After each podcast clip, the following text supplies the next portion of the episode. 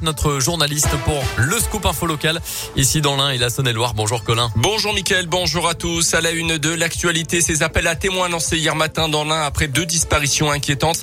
La première, une dame de 66 ans qui a quitté son domicile de Villieu près de Meximieux mercredi après-midi et qui n'a plus donné signe de vie depuis. Elle serait partie à bord d'une Renault Clio de couleur bleu foncé et puis un homme de 33 ans habitant le plateau d'Hauteville n'a plus donné de nouvelles à ses proches depuis le 2 octobre. Il est parti à pied avec ses papiers d'identité. A mis toutes les informations euh, sur notre site internet radioscoop.com. Il avait mortellement percuté un cycliste de 80 ans à un rond-point de Bénaud au mois de novembre 2020. Un conducteur indinois comparaissait devant la justice cette semaine. La victime revenait du marché et roulait sur une piste cyclable au niveau de ce rond-point lorsqu'elle a été renversée par une voiture. Gravement blessée à la tête, la victime avait succombé quelques heures plus tard. Le conducteur, un homme de 35 ans, a expliqué à la barre qu'il n'avait pas aperçu le cycliste. Il a coupé de six mois de prison avec sursis. La grève des salariés de l'entreprise Mutuelle Logistique, ça a depuis hier matin. Premier mouvement social sur le site intinois et un mouvement qui continue d'ailleurs aujourd'hui.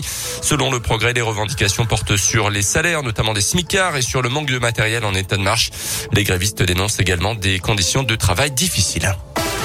Dans l'actu également dans la région, le lancement du festival Lumière à Lyon, 13e édition à partir de demain, avec notamment une séance famille pour les 20 ans de Shrek en présence d'Alain Chabat, la voix française du célèbre Ogre Vert. Une nuit jurassique le 16 octobre avec les quatre films de la saga. Les amateurs reverront avec plaisir les films du réalisateur Sidney Pollack ou se plongeront dans l'histoire du cinéma grâce à une sélection de documentaires inédits. Un hommage sera bientôt, bien sûr, rendu à Bertrand Tavernier, le président de l'Institut Lumière décédé au mois de mars. Et c'est la réalisatrice Jen Campion euh, qui recevra cette année le prix Lumière. L'édition des prix Nobel de, de se termine aujourd'hui avec la remise du prix Nobel de la paix, très attendu comme tous les ans. Les défenseurs de la liberté de la presse, les opposants en Biélorussie ou bien la militante suédoise pro-climat Greta Thunberg sont favoris pour cette édition. Dans les sports et la Gielborg devant un équinoxe plein demain soir. Après deux victoires en deux déplacements pour ce début de championnat, les basketteurs bressants vont enfin jouer leur premier match à domicile demain soir face à Strasbourg. Les supporters euh, sont évidemment impatients de découvrir le nouveau coach Laurent Leniam ainsi que les nouveaux joueurs qui vont donc découvrir Equinox avec des tribunes pleines. 3500 personnes sont attendues puisqu'il n'y a plus de jauge. Euh, Fabrice Paclet, euh, directeur général de la Gielborg, en profite pour nous faire le point sur le protocole sanitaire en vigueur. Évidemment, l'accès à la salle est lié à la présentation du pass sanitaire. Et puis après, de la même manière que ça s'applique euh, dans tous les lieux publics, on appliquera les mêmes directives que celles qui sont données par le gouvernement, à savoir que euh, dès l'instant où on a présenté un pass sanitaire, euh, le port du masque ne sera pas obligatoire en championnat. Les gestes barrières restent recommandés, mais pas d'obligation. Ça sera un peu différent pour l'Eurocup, puisque l'Euroleague, elle, impose le port du masque sur les matchs qu'elle organise. Donc selon la compétition, on aura euh, deux comportements un peu différents.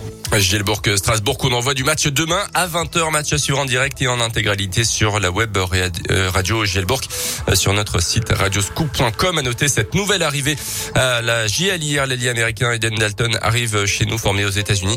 Il est passé par le championnat danois puis tchèque où il a croisé l'an dernier la route de Laurent Leniam alors coach de Dijon. Et puis du foot pour terminer avec cette très belle victoire de l'équipe de France hier soir contre la Belgique en demi-finale de la Ligue des Nations victoire 3 buts à 2 des Français pourtant menés 2-0 à la mi-temps. Les Bleus qui se sont repris ensuite grâce à Benzema, Mbappé sur penalty et Théo Hernandez en fin de match. Les Bleus affronteront l'Espagne dimanche soir en finale de cette Ligue des Nations. Merci.